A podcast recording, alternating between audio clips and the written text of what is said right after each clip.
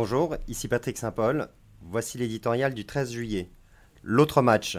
Pendant que la France est étourdie par ses étoiles bleues et que l'Europe se prépare au grand soir footballistique, un autre match se joue. Donald Trump livre une partie de catch à ses alliés du vieux continent, des délinquants, prisonniers des Russes, qui encaissent les coups quelque peu sonnés. Le président américain affiche ostensiblement son dédain pour ses alliés traditionnels et une préférence pour les hommes forts. De Bruxelles à Moscou, en passant par Londres, il enterre l'ancien monde. Trump ose tout.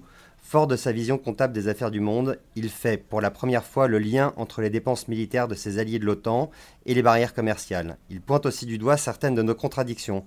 Pourquoi, alors qu'Angela Merkel s'enferme dans une dépendance au gaz russe, continuer de financer la défense de l'Allemagne face à la Russie, principal concurrent des États-Unis dans la vision trumpienne?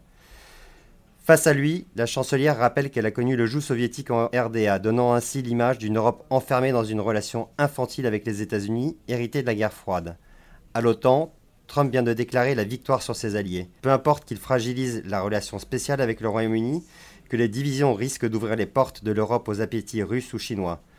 Aux anciens amis, porteurs des valeurs libérales dont l'Amérique était la championne, Trump, génie proclamé, préfère les autocrates. Le russe Vladimir Poutine, qui se prépare à son énième reset avec un président américain lundi, le chinois Xi Jinping ou le nord-coréen Kim Jong-un. Sur le commerce, le nucléaire ou la paix dans le monde, il avance armé de la certitude que ses talents de négociateur feront la différence de ce rapport viril entre dominants.